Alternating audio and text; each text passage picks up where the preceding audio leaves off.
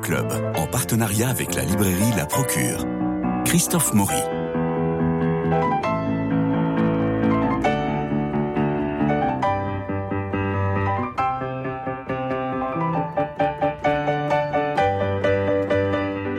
Vous êtes désormais familier de la voix de Jean-Luc Génère qui intervient les vendredis dans l'actualité du théâtre comédien, metteur en scène, directeur du théâtre du Nord-Ouest parisien, critique redouté pour valeurs actuelles, journaliste, auteur de théâtre, de pièces dont six publiées, auteur aussi de onze essais. Il ne manquait qu'un roman pour parachever le tableau et le voilà, ce roman justement. Ça s'appelle Le Territoire et ça vient de sortir aux éditions Métropolis. Je répète souvent la phrase de Tolstoï parle de ton village, tu toucheras l'universel. Dans un mouvement inverse, j'ai l'impression, Jean-Luc Génère, que vous semblez parler de l'universel pour toucher le personnel, l'intime, en un mot, la foi. Votre éditeur et vous-même vous présentez ce roman comme de la science-fiction. Moi, j'y ai plutôt lu de la mythologie, précisément l'écriture d'un mythe qui pourrait être prémonitoire. Alors, prémonitoire ou explicatif, le débat est ouvert. J'aimerais bien vous entendre là-dessus, Jean-Luc Génère. non, prémonitoire, oui. Prémonitoire. On va dire que c'est prémonitoire. Bon. Alors, pas de couleur, pas d'odeur, pas de fleurs ni de larmes, une lumière quasi uniforme. Les personnages sont des hommes, des forces, des nous et des on. Ils s'appellent seuls, foi, lume pour, euh, et, ou prêtre. Plusieurs lieux liés à les sables, le territoire. Est-ce que vous pouvez nous donner un peu la boussole de tout ça, Jean-Luc Génère, s'il vous plaît? Oui, oui. Oh ben c'est un... En fait, c'est parti d'une pièce de théâtre que j'ai écrite il y a quelques... Il y a, oui, 25 ans au moins. Mhm. Hein? Donc c'était. Euh, et puis j'ai toujours été influencé par, euh, par la science-fiction. Moi j'ai toujours bien aimé la science-fiction. Et, euh, notamment Renier Aîné. Mhm.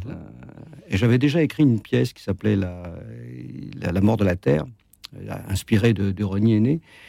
Et j'aime cette atmosphère où, où, en fait, où il n'y a plus rien. Quoi. On, part, on part dans, la mort de la terre. C'est la, il n'y a, y a, plus rien, il n'y a plus que, que des hommes. Et comme je suis euh, croyant, comme euh, tu le sais, comme vous le savez, euh, donc pour moi, c'était important de savoir quel est le sens de la présence de l'homme sur la Terre. Quoi. Mmh. Et quand, quand, quand il n'y a plus d'hommes, qu'est-ce que ça a signifié, cette présence sur la Terre? Voilà, c'est cette réflexion-là que, que, que, je me, que je me suis fait. Alors là, en l'occurrence, dans, cette, euh, dans ce roman, c'est un petit peu différent parce qu'il reste encore une communauté de, de, vivants euh, qui sont là. Euh, dans un territoire qui n'a pas été, on, ne sait pas trop, il y a eu une catastrophe, on ne sait pas trop laquelle, parce que... Il n'y a plus rien. il n'y a plus rien, voilà. Il n'y a, plus rien, on est sur Mars, finalement. D'une certaine façon, oui, enfin voilà mais il y, a, des sables à côté, il y, a, un autre territoire à côté qui, est très mystérieux, dans lequel euh, on ne s'aventure pas parce que euh, bah, parce que c'est peut-être c'est radioactif, parce que peut-être qu'il y a voilà, il, y a quelque chose qui fait que les hommes quand ils quand ils y vont, euh, ils, ne peuvent pas vivre. Mais il y a quelques exceptions. Et puis, euh, au fil des siècles, il y a de plus en plus d'exceptions de gens qui, peuvent rentrer. Voilà. Alors, qui sont les bons, qui sont, qui sont les méchants? Je vous cite. les êtres n'ont pas de chair comme les hommes, les forces non plus n'ont pas de chair. Les ons n'ont pas de chair, aucun. Et pourtant, les êtres, les forces et les ons vivent. Pourquoi les, Pour les ons, l'eau leur donne la vie? Mais pour les forces et pour les êtres, qu'en est-il? Qui peut le dire? Alors, une personne qui nous t'écoutons. Et il explique, les forces vivent de l'énergie du soleil, elles n'ont pas besoin de se nourrir comme les autres créatures, elles n'ont pas besoin de tuer comme le font les hommes et les bêtes. Les êtres, eux, dévorent les eaux, ils tuent pour vivre, mais ils n'ont pas de corps. Même quand ils deviennent visibles, ils n'ont pas de corps. Et là, n'est-ce pas ce que tu as dit, n'est-ce pas ce que tu as vu? Et, et répond, ils sont comme la foudre du ciel qui resterait sur la terre. Alors là, on est, on est vraiment dans, dans, le, dans la mythologie, c'est-à-dire que euh, il a il n'y a pas de chair, il n'y a pas de gras, il n'y a pas de lumière, il n'y a pas de couleur, il n'y a pas d'odeur, il a pas de... On est juste dans le concept. Mais oui, il y, a, y, un peu de ça. Mais je m'étais aussi inspiré euh, de, de, mon frère. Vous savez, mon frère est un, un, mathématicien, un graveur mathématicien. Il imagine, il arrive à donner des formes euh, à la cinquième ou à la sixième dimension. Il, il fait des gravures absolument, absolument incroyables. Euh, et, donc ces, personnages sont un petit peu, euh, un petit peu nés aussi de la, des, des, dessins qu'il euh, qu'il faisait, qui, étaient assez, qui sont assez, assez impressionnantes, à la fois très concret et totalement abstrait. Et, et donc, c'est, on peut imaginer. Alors, dans, dans, la pièce de théâtre, il y avait, il y avait des, des, gravures de lui mmh, pour, mmh. pour, donner une idée des, des, formes. Et l'éditeur ici voulait remettre des. Métropolis. Et puis oui. Métropolis. Et je, je lui ai dit, mais non, parce que ça va, ça va tuer l'imagination des, voilà. Alors chacun peut se faire une idée des personnages. Les êtres viennent des étoiles et ils viennent pour le livre. Ils se nourrissent de la chair des créatures et alors leur corps apparaît et avec le corps, l'œil. Et en tirant dans cet œil, les hommes peuvent les tuer. C'est une réminiscence du cyclope de l'Odyssée Il y a un petit peu de ça, oui, sans doute, oui. oui. Bah, il fallait quand même qu'ils puissent se, défendre contre ces forces qui arrivent, qui, qui viennent d'un ailleurs, on ne sait pas d'où, et qui cherchent quelque chose. Et en fait, il cherche, euh, bah, il cherche la vérité, il cherche la parole de Dieu, il cherche, euh, voilà. Et cette. Euh, Alors d'emblée, on est dans l'urgence comme moteur narratif. Hein. je vous cite, j'ai entendu les forces dix fois. elles m'ont dit qu'il y a un grand danger pour la terre et un grand espoir. Foi ne savait plus comment s'interposer alors qu'il y avait urgence. Et puis plus loin, vous écrivez, il aurait fallu l'apaiser, attendre au moins qu'il se calme, mais il y avait une urgence de la parole. Quelle est-elle cette urgence de la parole bah, C'est l'urgence de la parole de Dieu. Hein. Euh, je ne veux pas dévoiler le, roman parce qu'il y, a quand même un petit, un petit suspense. Oui, mais on va quand même aller un peu plus dans le, dans le roman parce que c'est pas qu'un suspense. Je veux dire, c'est pas un roman policier. non, non, non, non, Moi, je ne l'ai pas lu comme un roman de science-fiction. Je l'ai lu comme un mythe que l'on peut relire. C'est-à-dire qu'une fois qu'on arrive à la fin et que l'on comprend toute la question de la rédemption, euh, on peut relire depuis le début pour voir l'urgence, qui n'est plus une urgence vitale pour ces personnages, mais une urgence de la rédemption. Là, une urgence de la rédemption, une, urgence spirituelle. Ouais. Voilà qu'elle est. Ils, doivent avoir la réponse. Ils cherchent la réponse de, du sens de, leur présence euh, à la fois euh, sur la terre en tant qu'homme et aussi en tant que puisqu'il y a dans, les, dans les sables il y a des déviants euh, qui ont été euh, un petit peu, euh, on ne sait pas, qui sont pas exactement des hommes, mais qui sont un peu des hommes, qui sont un, mélange des choses et qui ont pourtant une âme, quoi. Donc il y a et, mais qui sont menaçants. Et qui sont menaçants, mais, qui sont menaçants comme les hommes sont menaçants aussi entre eux, parce que, parce que la condition humaine est comme celle-ci, est comme ça, et, les bêtes aussi se, se, se, mangent, se tuent, se, se, blessent. Bon.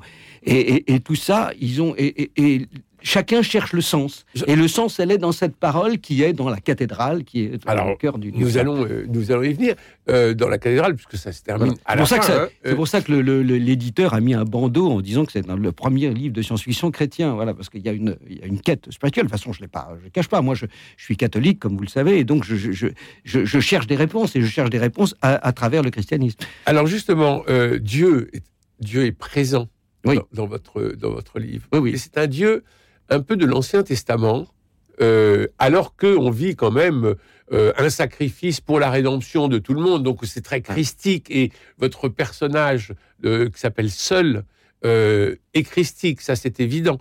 et malgré cela, on a une présence de Dieu qui est un peu celle de l'Ancien Testament. Vous dites que et, c'est ce, cette ambivalence. vous voyez cette bah, on passe de l'Ancien Testament au Nouveau, d'une certaine façon. Alors, avec, à, la fin, c'est le, Nouveau. Euh. Oui, à la fin, oui. Voilà, c'est ça. Donc on, est presque dans l'Apocalypse. On, est, oui, c'est ça. On est dans, on est dans le, on est dans l'histoire du monde aussi hein, à travers ça. Et peut-être que c'est, euh, euh, c'est pour ça que c'est pas daté, mais ça pourrait être avant, comme ça peut être après. On ne sait pas. J'ai laissé en tout cas le, lecteur libre. Et puis surtout, ce que j'ai voulu, c'est que ça soit euh, passionnant. C'est-à-dire que ça soit. C'est pour ça que je dis que c'était aussi un livre de science-fiction. C'est-à-dire que j'espère qu'on le lit avec grand plaisir et que et voilà et qu'on on a envie de lire la page qui suit, quoi parce que moi, j'aime pas du tout les, livres où on s'ennuie. De toute façon, j'aime pas, j'aime pas l'ennui. Et, moi, je, et, cette forme de littérature me plaît beaucoup parce que euh, c'est toujours passionnant et, ça interroge, quoi. Ça ah interroge le sens. Voilà. Euh, est-ce qu'un Dieu parle aux créatures pour le seul plaisir d'interdire? Dieu est la parole vraie. Là, en une phrase, euh, vous cassez toute la morale. oui, d'une certaine façon, oui, oui. Bah oui. La, Dieu est la parole vraie. Dieu est la parole vraie. Euh, alors, vous allez reprendre, et on va, on va y venir, euh, le prologue de Saint Jean, que vous reprenez à votre sauce et à votre manière, euh, mais pour ouvrir sur quoi? Ben Pour ouvrir sur une espérance. pour ouvrir sur une espérance. C'est ça.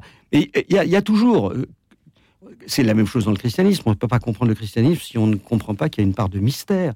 Eh bien, c'est la même chose. Là, dans ce livre, il y a aussi une part de mystère. On ne sait pas où, mais... mais ah oui, il y a une part de mystère, oui. Euh, on pourrait écrire un autre, euh, on pourrait écrire la suite, si on veut. C'est sans fin. C'est sans fin, il n'y a pas de... voilà. C'est un commencement vers quelque chose d'autre, exactement comme, euh, comme la mort est un commencement vers quelque chose d'autre.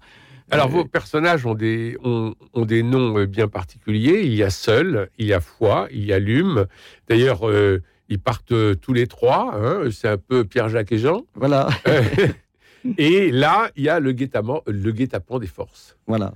Euh, c'est-à-dire que on est, on, est sans arrêt menacé, même, même les meilleurs sont menacés. Oui, tout le monde est menacé. Tout le monde est menacé parce que c'est parce que notre, terre aussi est, menaçante. Mm. C'est pas, elle est à la fois c'est formidable, c'est la vie qu'on vit. On, a, on, rencontre les pires horreurs et puis on rencontre les, les, plus, les plus beaux amours. Il y, a tout, donc c'est un peu un microcosme de, de, de, ce qui se passe dans notre, dans notre vie. Quoi. Ce que vous appelez la maladie dans votre euh, roman, c'est le péché originel? C'est peut-être le péché originel. Oui. Bah, moi, je l'ai lu comme ça. Oui, oui, mais c'est tout à fait ça. Oui, oui, et qui fait qu'ils ne peuvent plus s'entendre. Voilà, ils ne peuvent plus s'entendre, ils n'arrivent plus à, à dialoguer, ils se haïssent sans se connaître, euh, etc. Mais même dans leur forme même, c'est-à-dire que euh, un homme n'a pas la même forme qu'un nous, qu'un on ou voilà. qu'une force. voilà, exactement. Et c'est la maladie qui les a défigurés, à votre avis C'est la maladie qui, qui peut-être les a défigurés. C'est la maladie défigurée, on ne sait pas, parce que euh, pour euh, quelqu'un qui, je sais pas, qui, qui une, une, forme nouvelle, ben, va, va, trouver que cette forme ancienne n'est pas la bonne on, est, euh, on, se ressemble. Donc celui qui est différent, euh, la différence, ben pour la différence, la différence elle est des deux côtés, elle n'est pas seulement d'un côté. Euh, c'est pas parce qu'on est, on est des hommes qu'on ne peut pas imaginer et penser d'autres types de créatures, des extraterrestres qui seront, qui seraient radicalement différents. Et pourtant, et ils nous verraient comme radicalement différents. Et, et, et, ils nous verraient comme anormal, alors que nous, on les voit comme anormal. Voilà, c'est ce jeu-là qui, qui, est là. Qui est anormal Qui est différent Voilà. Alors, euh, je ne vais pas faire un discours sur le racisme, mais mais il y a un petit peu aussi de ça. Évidemment. On juge l'autre euh, à l'aune de ce que l'on est. Euh, voilà. Évidemment, et c'est ce qui et c'est peut-être à cause du péché que. Et c'est sûrement à cause du péché, son péché originel. La faute originelle est là, quoi. Alors il y avait cette pièce de théâtre, il y a ce roman si on devait raconter le roman en cinq lignes, ce serait quoi?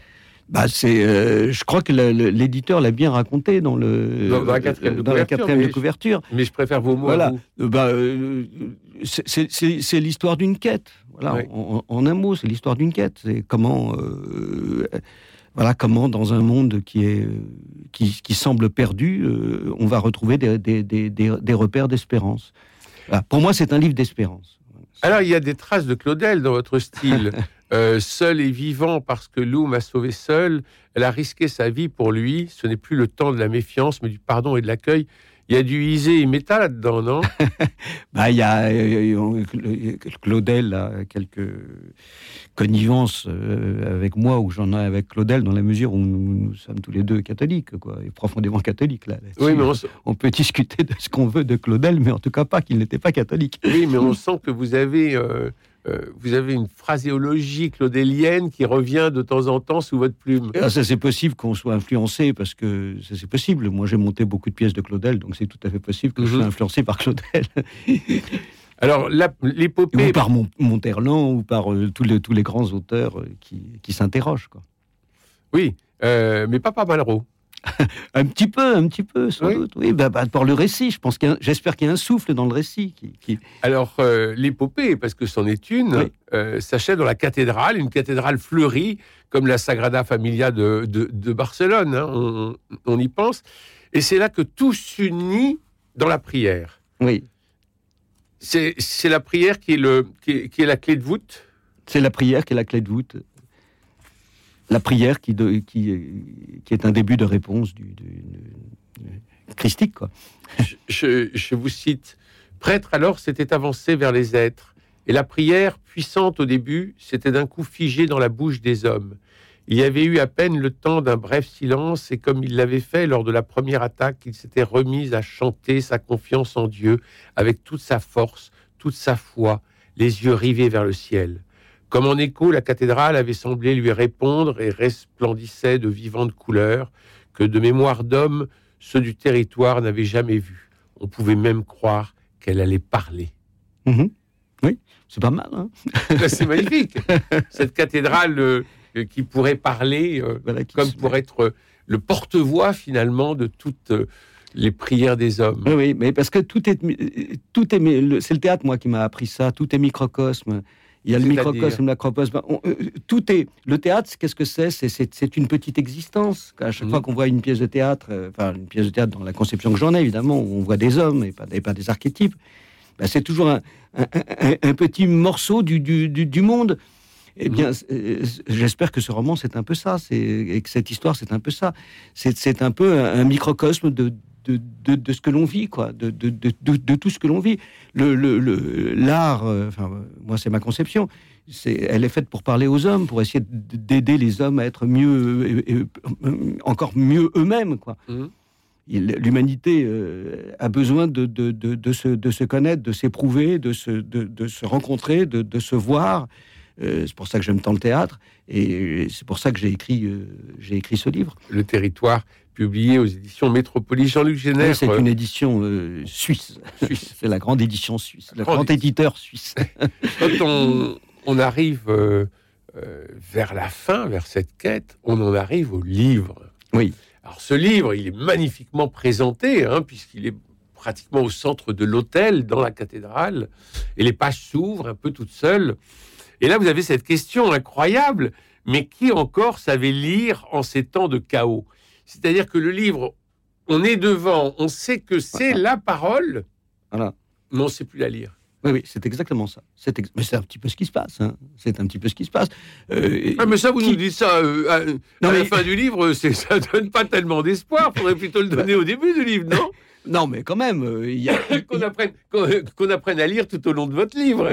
oui, mais il y a la parole devient le livre devient parole aussi. Oui. Et, et donc le, la parole naît, la parole. voilà. Il y a ceux qui peuvent lire et, puis comme il y a ceux qui ne peuvent pas lire et à ce moment-là la parole prend la, prend la main et, s'exprime. C'est-à-dire que seul le prêtre qui sait lire peut transmettre de l'écriture à la parole? Oui, mais là, en l'occurrence, dans la, à la, fin, c'est le livre lui-même qui parle. Oui. C'est comme si tout à coup, en fait, c'est la, révélation de, Dieu. C'est euh, c'est tout à coup cette présence de Dieu vivante qui est, là, qui est venue parmi les hommes, quoi. Euh, dans voilà, c'est ce que c'est aussi ce que ce que, nous, espérons aussi dans notre religion. Alors à la fin euh, du, du, livre, euh, vous avec une espèce d'ironie, je trouve, vous achevez comme le prélude de l'évangile de Saint Jean.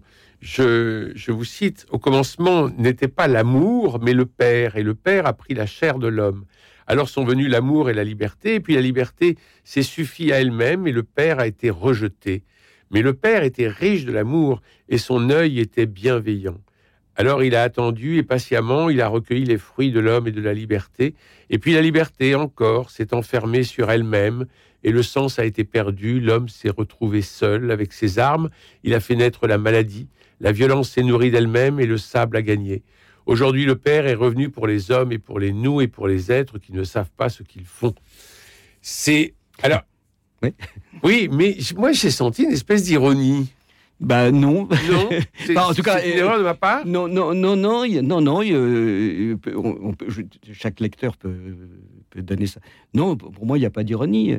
Simplement, c'est que c'est le problème de la liberté qui, qui, qui, est, posé là. Hum. Euh, Dieu laisse les hommes libres. Ben oui. Par amour. Voilà, par amour. Et qu'est-ce qu'ils en font? Mm. Mais simplement, c'est que cette liberté de, de, de, l'homme, d'une certaine façon aussi, euh, même quand elle est déviée, euh, déviante, euh, et déviante négativement, elle enrichit quand même le Père. C'est tout le problème de, la, de ce Dieu qui est enrichi par sa création. Le, Créateur est enrichi par sa création. Mm. C'est pas, on, on, est, ça c'est le mystère du christianisme qui, qui est qui nous fait, euh, qui nous fait pressentir quelque chose de ça. La liberté de l'homme a, a, eu est, une richesse pour, pour, pour, le père. Mais oui. Donc ça, c'est. Mais c'est tellement. Euh, vous, vous, dites ça à un bouddhiste, il va, il va éclater de rire. Oui. vous dites ça à un musulman, il éclate de rire. Vous comprenez? Euh, Il n'y a que le christianisme qui, qui, qui, pressent quelque chose de ça, par le Christ, hein, bien sûr. Seul a entendu en lui une parole. Il lui a semblé que c'était la parole de Dieu, parce qu'ils sont venus pour le livre et que le livre est le verbe de Dieu. Alors, on parlait de la dimension christique de Seul.